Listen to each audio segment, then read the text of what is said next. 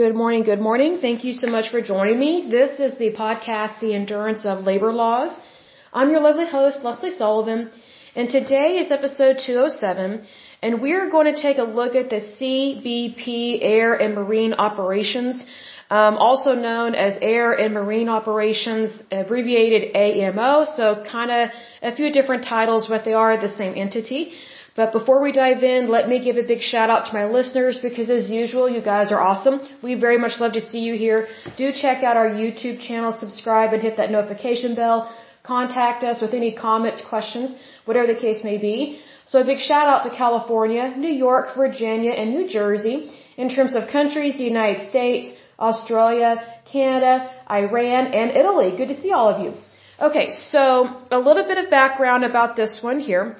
Um, this agency, um, or law enforcement agency, I should say, um, it was formed January 17th, 2006, um, but it did have different preceding, I would say, agencies before it. So it changed names over time depending on what exactly the United States government, federal government needed it to do. But it does go back quite a ways in terms of its history.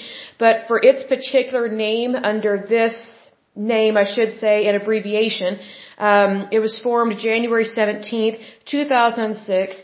Its preceding agencies was the Aviation, Maritime, and Investigative Resources of the United States Customs Service, and then Aviation Resources of the United States Immigration and Naturalization Service, and then Aviation Resources of the United States Border Patrol. So it changed over time.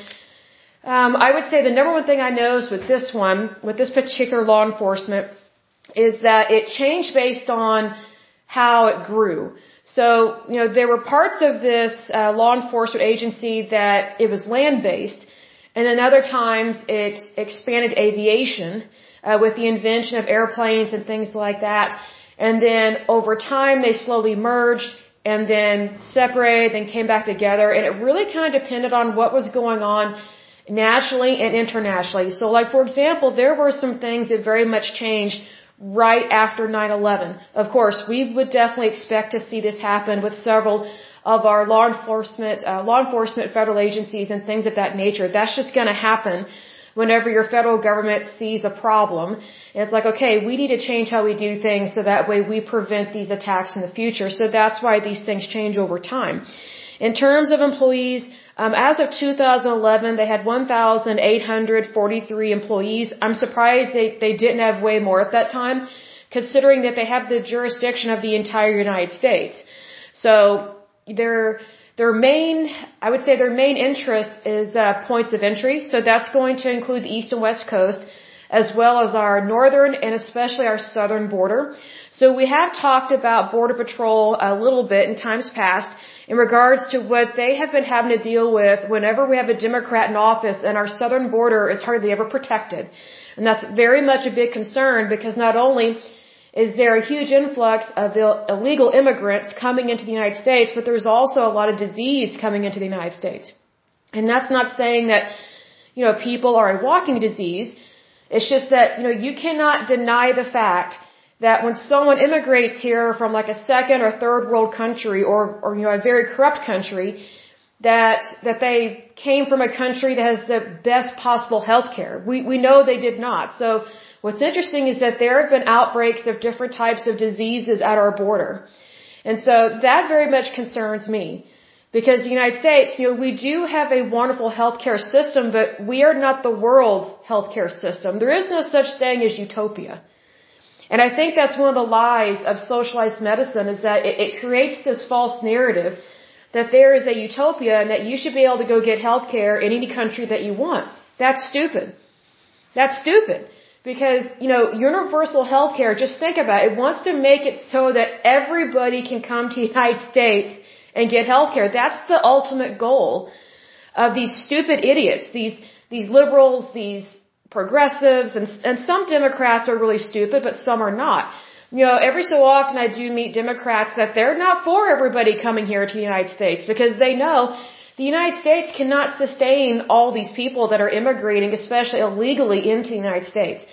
So it needs to say, this particular law enforcement, um, it's, it's, it's, um, it says it's an enforcement component because it is within the United States Customs and Border Protection, so it's within that agency, but it's in it's it's under the umbrella of the United States Department of Homeland Security. So, but that's not where it always was. So, this is almost like an agency within an agency within an agency, depending on who do they report to, kind of thing. So that's why it's it's changed names over the years, and, and why they're basically why they have why they have expanded over the years based on the things that have occurred in the United States and the things that have been going on internationally. Like even though we are not responsible for for international ports located in other countries, we still need to be aware of what is going on internationally so that way we know, hey, is something, you know, making its way here? Like for example, COVID-19. That didn't get here by accident. You know, people brought it here. And I'm not saying it was necessarily intentional, but it's like, you know, if we know that something is spreading, then it's very important to shut down our borders and our ports and um, any kind of air or any kind of travel into the United States and have a travel ban, which is exactly what President Trump did. And that's actually really smart. So for anyone that thinks that that was bad, you're an idiot and a moron. Like, don't you value your health? Like, don't you value um, people that you know maybe can't fight off infection very well? Like, don't you value your country? Like, you know, we are not open borders. And see, here's the thing: whenever you have open borders, that's when you allow anything and everything to come into your country, and it should not be in your country. Like, for example, COVID-19. We shouldn't have ever had that here. Ebola, we should have never had that here. West Nile virus, should have never had that here. Like there are so many things that have come into the United States that, you know, we don't have the healthcare system to handle all of that. We just don't. Like I remember when Ebola broke out, it was really scary. I mean, it was highly infectious and it was extremely deadly. Like I think it was way worse than COVID-19. I think what sucks about COVID-19 is that it, you know, the symptoms can sometimes mimic a cold because it is a virus and sometimes it can mimic the flu. And so sometimes, you know, you know, as you know, if you've been listening to the show long enough, you know that I am based out of Oklahoma City, Oklahoma. And so a lot of my knowledge about how people act and react and things of that nature are from the Bible Belt. And so, you know, the Bible Belt, it can be a good place to live, but there are many ignorant people here. And I don't mean that harshly towards Oklahomans by any means because I am an Oklahoman, but I've just noticed that even when I was a kid, I noticed that people didn't care that they were walking around sick. They're like, oh, it's just a cold. I'm like, yeah, but what, what, you know, what is a cold to you could kill somebody else. Like I knew that as a little girl. I was like, why are you walking around sick? And so these were the adults doing that at the time. So then, you know, obviously we grow up and things of that nature and, it's like some people, they just have this stupidity that they can't shake from it. It's really weird. Except when there is a national catastrophe, such as an epidemic or a pandemic like COVID-19, and then, oh, now everybody cares. I'm like, wow. Um, some of us have cared since we were children and understood that, hey, if you're sick, you shouldn't be around other people. I mean, duh. You know, I, I've said this before. I think it's really sad that it, that it took a pandemic to get people to wash their hands again. To get people to understand that, hey, you do need to wash your hands after you use the bathroom. You know what's interesting is that we, we teach our children that. But then I see adults all the time that don't wash their hands after using, you know, the facilities or whatever.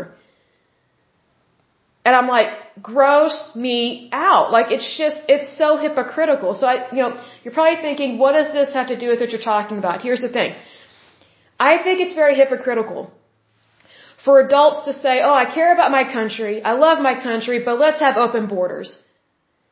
You do not care about your country if you think we should have open borders and if you think that we should not have a wall. Even communist China has a wall. Like, think about this, people. Like, wake up. Like, if you really love your country and you want to protect it and you want to make it the safest place on earth, then you, you will deter bad people from immigrating here. You will deter illegal immigration and you will have a wall. And here's the thing. This law enforcement agency or this component of it that is connected to the United States Department of Homeland Security, you know, I don't think it's right to have all these different agencies and these different types of law enforcement to give them these very serious jobs And then we have so many Americans that don't value their work, their labor, especially the people that work at the border, and then defund them, shame and blame them for doing their job, and then, and then go, oh, well, we think we should have open borders. It's like, well, if you think we should have open borders, why do we have all these different federal agencies that are there to protect and serve the American people? Not the planet. These people do not report to any type of universal authority. They report to the authority within the United States federal government. So that's why I think it's very hypocritical for people to think, oh, we should just have an open border, we should let dreamers just keep dreaming and come on the United States and, you know, let's help their dreams come true. No, we are not responsible for their dreams coming true. Here's the thing. Why would you help someone's dream come true when they are breaking the law? And what I find very interesting is that whenever someone will use the excuse, oh, well, we shouldn't separate children from their parents at the border. That's just, that's just so mean. That's so un-American. Okay, then send them all back. That's what we should have done. We have people immigrating here illegally, unlawfully, that do not love the United States. They want to use us for our natural resources, for our money, for our property, and our healthcare system. That is so irritating. It's irritating because why, I don't understand why anyone would take the side of someone that is just willingly and knowingly breaking the law. Like every day, every time they try and come to the United States illegally, they're, they're, they're breaking the law. Like, you know, what's interesting is that as legal citizens, you know, if, if we break the law, we get a ticket and or go to jail. But yet we've got these illegals trying to come into the country and they're doing it very successfully. Oh, they shouldn't go to jail? They shouldn't be held accountable for what they're doing? You know, I get very concerned about people coming here and they're not vaccinated and they might be bringing in tropical diseases that we are not used to treating here in the United States. Why? Because, you know, the majority of the United States does not have a tropical region or, or a tropical environment. You know, except for maybe parts of Florida and things like that. But the majority of the United States, you know, we don't have that, that kind of terrain and we don't have that kind of healthcare system. You know, I think we need to be very careful about these things. And God bless these agencies like, like this one, the AMO, that they try to deter illegal, Ill, you know, illegal and unlawful behavior. They really do try, and I'm surprised they don't have more employees. But anyway, uh, I bet that they probably have probably over 2,000 employees by now because this this number from 2011 seems a little low. And their budget, you know, for 2011, I thought was low. Their annual budget, at least back then, um, was 814.5 million dollars. So to me, that's low considering what all they do, and considering that um, usually these agencies they try and overspend. So I'm just kind of surprised that it's that low. I hope it isn't like super inflated these days. But there's a lot that this department does. And that I actually agree with. And if you've been listening to me long enough, you know that I'm not always a big fan of some of these federal agencies when they just pork and barrel their spending, meaning they just, you know, basically Congress writes them a blank check for whatever they want. I don't necessarily see that here um, with the United States Customs and Border Protection, air and marine operations. I don't see that here. But you know, hopefully, hopefully they're not doing anything wrong or bad, especially in terms of overspending and things of that nature. But I really hope and pray that people wake up to the fact that our borders need to be protected and the people that are working for the federal government and also possibly the local law enforcement, if they are working at the border, we need to support them. We need to support them because they work to protect the United States. I think that shows that they really care. I really do because how many people do you know actually want to work that type of job? Like there was one time I actually looked up a, um, I guess you would say a job description and what all goes into working at the border. Man, it is tough. Like I can see why this is a type of job that is more geared towards men, and I don't say that from a sexist point of view, because as you know, I'm not a feminist. I'm just a humanist. So, there are certain jobs that men have to do. They, it's just more geared towards men. Unless you are extremely large woman and you are extremely butch and you're not like creepy lesbian or something. But here's the thing. It's a very tough job. It's physically demanding. It's psychologically demanding. It is just unbelievably intense. Like the job description that I read and considering the type of hours and work that they do, I was like, this is very similar to what the Marines do when they're serving overseas. It's intense. I mean, they're not handling the same type of weaponry or anything, but it is not an easy job. So I think that for, you know, the majority of the United States, or for anyone that works like a paper pusher job, or maybe you just work in an office, and I'm not against those jobs, you know, I'm grateful if you do work in that kind of job and you pay your taxes and, you know, are a good citizen within your country and your community. But here's the thing. To me, it's a slap in this department's face whenever someone is not physically fit, doesn't do this type of work, has the nerve, the nerve to talk trash about our people our citizens that work these jobs at our border and they literally put their life on the line every day. Every day. And I think more intensely so than just a regular police officer.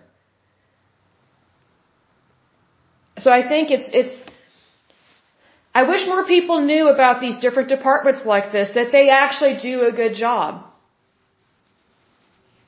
And they actually do everything they can to protect the United States. And, you know, I did not know much about this department and this type of law enforcement until obviously I was researching it for this podcast. I was like, you know, we never hear about these people. We never hear about the good things that they do. All we hear is that the Democrats, they, they want to defund them. They shame and blame them for protecting the United States. They shame and blame them for enforcing federal law. Now, one thing I would have to ask a Democrat on this why are Democrats against, especially those serving in office and different leadership roles, why are they against people enforcing the federal law when that's what they're paid to do? I don't get that.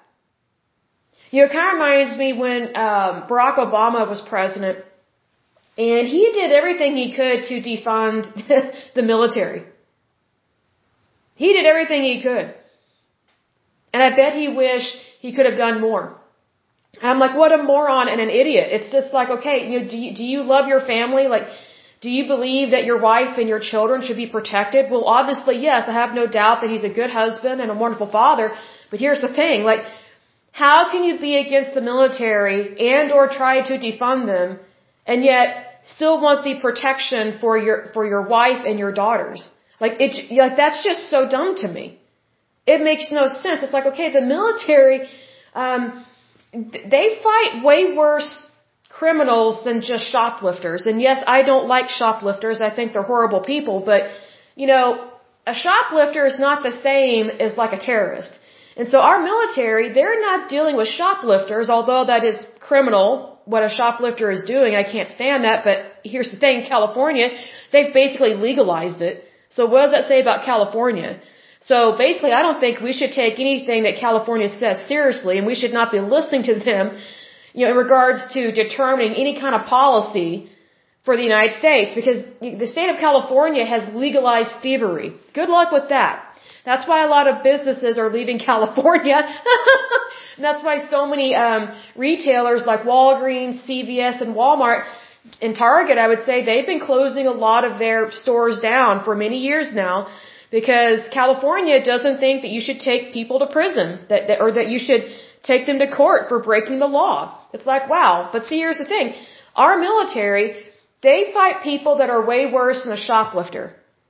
And yet sometimes we get people in office, whether it's Obama or Biden or Jimmy Carter, you know, these stupid Democrats that just don't understand the economy, they don't understand safety, they don't understand protecting the home front. Makes no sense to me why they're so stupid.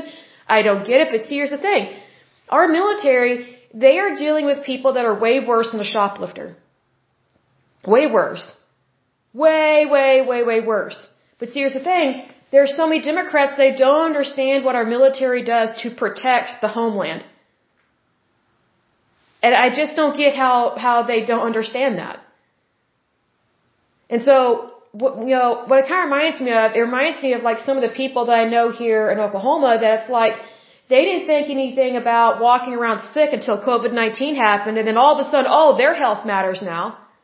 Oh, don't you get them sick? And they get all offended. It's like, okay, look at how many people you got sick all these years when you were walking around with the flu and then you're walking around with a cold or walking pneumonia. It's like, oh, so basically there are some people, they don't care to do what's right until something actually affects them.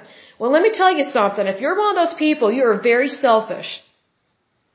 You're very selfish. You're anti-American. You may not realize it.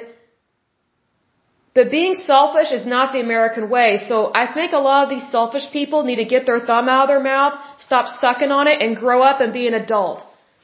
That doesn't mean be a socialist. It means be an adult. Please be an adult. Um, but anyway, so again, uh, this department's budget as of 2011 was $814.5 million, and that's a year, so that's quite a bit. I'm guessing it is more. Um, this is a federal agency. Its jurisdiction is only within the United States. Um, the they are under the branch of Homeland Security, and so they they kind of got redeveloped um, under the Homeland Security Act of 2002. Um, their their nature is uh, federal law enforcement, so they are supposed to enforce federal law. That is what they're trained to do. That's what they're paid to do. So whenever you have um, leaders, whether you know within like top dog leadership or maybe just congressional or senators, whatever, and and they're saying that borders, you know, our borders should not be protected and shame on them for enforcing federal law. Wow, you're not doing your job, are you? Because if you're going after the people that protect our borders and, and protect our ports of entry, then you know, I really don't think that you should be voted into Congress or be a senator if you don't understand the very nature of protecting and defending the United States. I don't get that. Makes no sense to me. Um, but anyway, uh, the parent agency for this one is the U.S. Customs and Border Protection. So a little more information here is uh, it's the Air and Marine Operations, also known as AMO is a federal law enforcement component within the United States Customs and Border Protection, an agency of the United States Department of Homeland Security. AMO's mission is to protect the American people and nation's critical infrastructure through the coordinated use of air and marine assets to detect and prevent acts of terrorism and the unlawful movement of people. That includes illegal immigration, okay? Illegal drugs and other contraband toward or across the borders of the United States. What's interesting is that Mexico doesn't really care, doesn't really care, excuse me, to help us with this. And one of the reasons why is because every so often and quite frequently, um, the Mexican people vote in a socialist and he doesn't care to help deter the drug cartels. So think about that. So Mexico is not exactly doing its job, but yet there's so many companies that are sending American jobs to Mexico. One of them is Nabisco. That's why sometimes Oreos don't taste very good anymore. They're not made here in the United States. They're made in Mexico. So good luck with that, and I don't buy them anymore. Um, air and marine operations uh, agents and officers are endowed with the authority um, to enforce Title 8, which deals with aliens and nationality, as well as Title 19, which is Customs of the United States Code, in addition to the general law enforcement powers bestowed upon federal law enforcement agents. This specialized law enforcement capability allows AMO to make significant contributions to the efforts of the Department of Homeland Security, as well as to those of other federal, state, local, and tribal agencies. AMO is uniquely positioned to provide direct air and maritime support to multiple agencies and to ensure the success of border protection and law enforcement operations between ports of entry within the maritime domain and within the nation's interior. To accomplish its mission, AMO employs a little over 1,800 federal agents and officers at 70 locations, operating more than 260 aircraft at 26, uh, uh, sorry, of 26 different types and approximately 300 maritime vessels. I'm assuming those numbers have gone up because this is slightly outdated. Um, let's see here. It is one of the major operational components within U.S. Customs and Border Protection, along with the Office of Field Operations and the United States Border Patrol. So they work in conjunction with other agencies, and I think that's really good. So we need to make sure that our, our nation is protected and secure. And, you know, I know that there are different things coming up in the future in regards to voting and things of that nature. Please vote for people that actually value the safety of the United States because I don't think the Democratic Party really values the safety of the United States. So, you know, I'm not saying that, you know, you should vote Republican just because I say to. I'm saying that you know, you need to vote for someone that actually believes in the safety and the security and the success of the United States. Not some stupid political, you know, wimpy, you know, wimpy washy agenda. Oh, we shouldn't separate people at the border. Yeah, we should. Or send them all back. That's the thing. Like, you have to stand firm. I mean, what's the point of having laws if you're not going to enforce them? You know what's interesting is that whenever a Democrat takes office, all these people storm our border, our southern border. I feel sorry for people, you know, that live near our southern border. I feel sorry for them because they have to deal with so much crime, disease, and it's just ridiculous. All the illegals they have to deal with just flooding into their towns and their cities and trespassing on their private property. And, you know, the, these illegals, they have no respect. They have no respect for the United States, none whatsoever. And we're supposed to feel sorry for them? No. You know, it is not, it is not humanitarian aid to enable bad people to immigrate illegally into your country. Like, it's just dumb. Makes no sense to me. But anyway, um, the history of this um, law enforcement agency goes back to 1789. Um, the U.S. Customs Service um, was established to aid in the protection of the revenue of the United States and to prevent the smuggling of contraband. A fleet of vessels began to patrol the coastal waters of the United States. Congress authorized the collector of customs to acquire boats and hire boatsmen. So they're basically creating um, a law enforcement force, I would say, at least on the seas. And then in 1932, it says a record high of 35 aircraft were seized for smuggling. This led to the establishment of an unofficial Customs Patrol Air Group. The new aerial surveillance effort focused on the southern U.S. border. So think about it. We had problems with our U.S. border going back to at least 1932. So here we are again dealing with our southern border. And what's interesting is that in the 1930s, they actually cared to protect our southern border, and this is pre-World War II. So our grandparents and our great grandparents, you know, not all of them were stupid. Some of them really actually cared about the United States and they cared about the safety of the United States.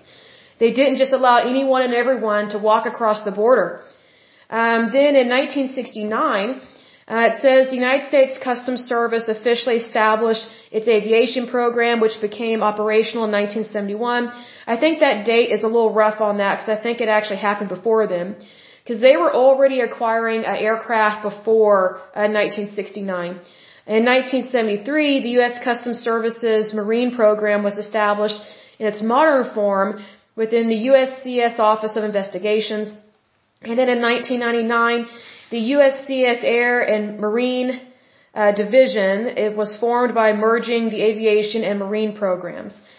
Interesting there. So you have these different departments that are merging with each other as it grows, and they're trying to very much handle the safety and the security of the United States and to protect it. So it's interesting, you know, I always find it interesting that whenever a Democrat gets into office, that's when a whole bunch of people do everything they can to illegally immigrate um, to the United States. And it's like, wow, they just flood our border. And what's interesting is that whenever we get a we get a Republican in office, things slow down and calm down because these uh, these illegals, they know that Republicans are not going to put up with that. They they just know, and they're just like, well, I guess we shouldn't try to do anything illegal when a Republican is in office. And an example of that um, would be President Bush, especially the second one. I don't know much about the first George Bush, not much at all, except that he caved into Democrats and allowed um, a tax hike he said he would not raise taxes and he allowed it to happen. And um, that's really all I know about him. Like he didn't exactly do the best job. His son did a way better job than him.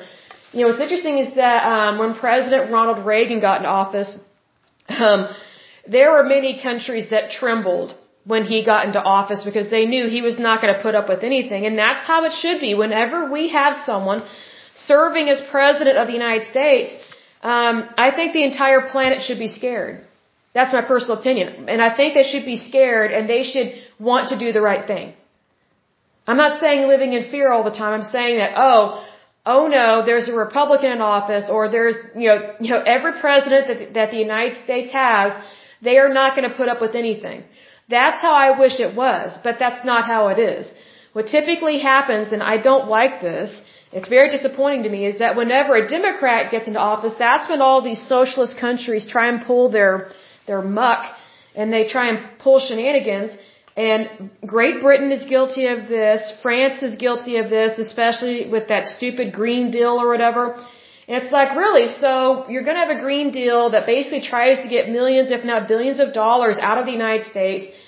And you're basically punishing the United States for having any type of carbon footprint whatsoever, which is stupid. But yet the Green Deal or whatever did not go after India or China, and they are the two largest polluters on this planet. See, that's the hypocrisy of, so, of socialists and of these environmentalists. They, they claim to really care about the United States, but when it comes down to it, when it comes down to it, excuse me, they don't. Let me get a drink of water. Hold on just a moment. So I guess what I'm trying to say is that, you know, regardless of who is president, the entire planet should know that we don't put up with anything. But see, here's the thing. When President Obama, when he was president, he had his quote, red line thing. Oh, if so and so crosses the red line, we're going to take care of this. Dude, they already crossed the red line. Like, it was such a joke. Like, Obama was such a weak, incompetent leader. I think he was worse than Jimmy Carter. I wasn't around when Jimmy Carter was in office or anything, but you know, if you look at the stats, Obama was horrible for the United States. Horrible. And yet he, he's seen as like this intellectual and he's not. He's just a lousy attorney, you know, that became president. And not all attorneys are bad.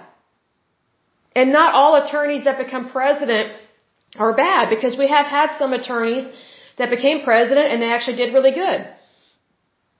I'm not a huge fan of attorneys per se, but um, I just wish more people would wake up to the fact that whenever you have someone in office that does not value democracy and capitalism, that means our country and our world as we know it is basically put in jeopardy because, you know, there, there's only so much the United States can sustain in terms of political attacks, and I don't mean like terrorism per se and things like that. I'm talking about the divisiveness that is taking place within our country. Like, you know, I don't know why we have so many young people, you know, like especially these that are in college and, and you know, coming out of college and, and why they are so against the American way of life. And it's like, dude, that's what you've been living for the first 18 to 22 years of your life. And it's like, why are you dissing the very life that you have? Like, you should be wanting to protect that. Like, I remember when I was in college, you know, it was very rare to have these, these crazy nutty students. It was, they were just known as extremists and there weren't very many of them. And we did have some liberals at our schools. You know, I do remember some, some liberals in college, but it wasn't rampant like it is now. My personal opinion, like if I was president, I would totally defund all of these colleges. They would not get all these federal tax dollars. They would not get all these grants anymore. Because a lot of these colleges, they just feed at the trough, just like these labor unions and these stupid Democrats that think that taxes should be high. All they're doing is living off of someone else's money. And you know, it's sad. You know, we've talked about higher education, quote unquote, higher education. It's such a joke, which is talking about colleges and universities and things of that nature. It's really hypocritical to me that these universities, they, they charge just huge prices, these just horrible prices to students just to get a basic college education. And yet these colleges have the nerve to receive hundreds of thousands, if not millions of dollars in federal tax dollars. So they're getting all this money from our tax dollars and they are leasing and fleecing our students. And so now we have all these students that have thousands, if not hundreds of thousands of dollars in student loan debt. I mean, some of them, they have so much debt, I don't know how they would ever be able to pay that off in their lifetime. Because a lot of the jobs that these students are going to get that are based on their, their educational background, it's not equivalent to what they spent on their education. Their education cost way more than what they will actually earn, like in terms of a living. So I mean, a lot of these colleges, they're just feeding at the trough. And you know what's interesting? A lot of these colleges are Democrat. Even these so-called religious ones, like Notre Dame, it's not religious. Notre Dame, they may claim to be Catholic. We've talked about Catholics in times past. Catholics, they're some of the most hypocritical people I've ever met. And I can say that because I converted to Catholicism. I was Catholic for a while and I was like, this is ridiculous. There's so many things I don't like about the Catholic Church. And it's just like, wow. Um, but here's the thing.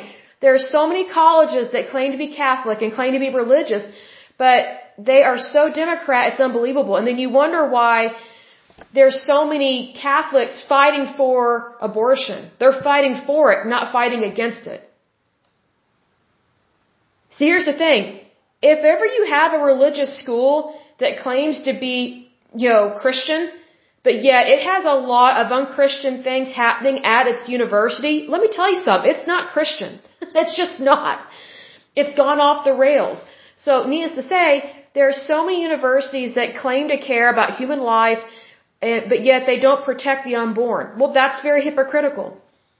Then we have all these universities, they want our money, uh, federal tax dollars, to basically pay for all their, their studies and, you know, all their, um, their, their research projects that these elitists do at these universities. You know what? They need to raise their own money. And guess what? They do raise their own money through alumni and then from student fees. It is shocking Absolutely shocking, folks, what students are charged in student fees. It's ridiculous. Like, I thought it was bad when I was a student. Like, I remember getting my bursar bill, and I was looking at it, and I was like, what are all these different fees? I mean, you know, we, we paid them, but it, you know, I went to the bursar office. I was like, can you tell me what all this is?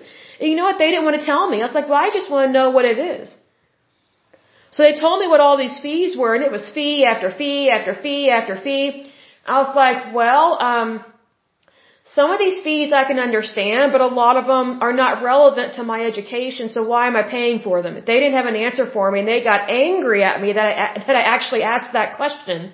And I was like, okay, well, I have the right to ask that question because I'm paying for this.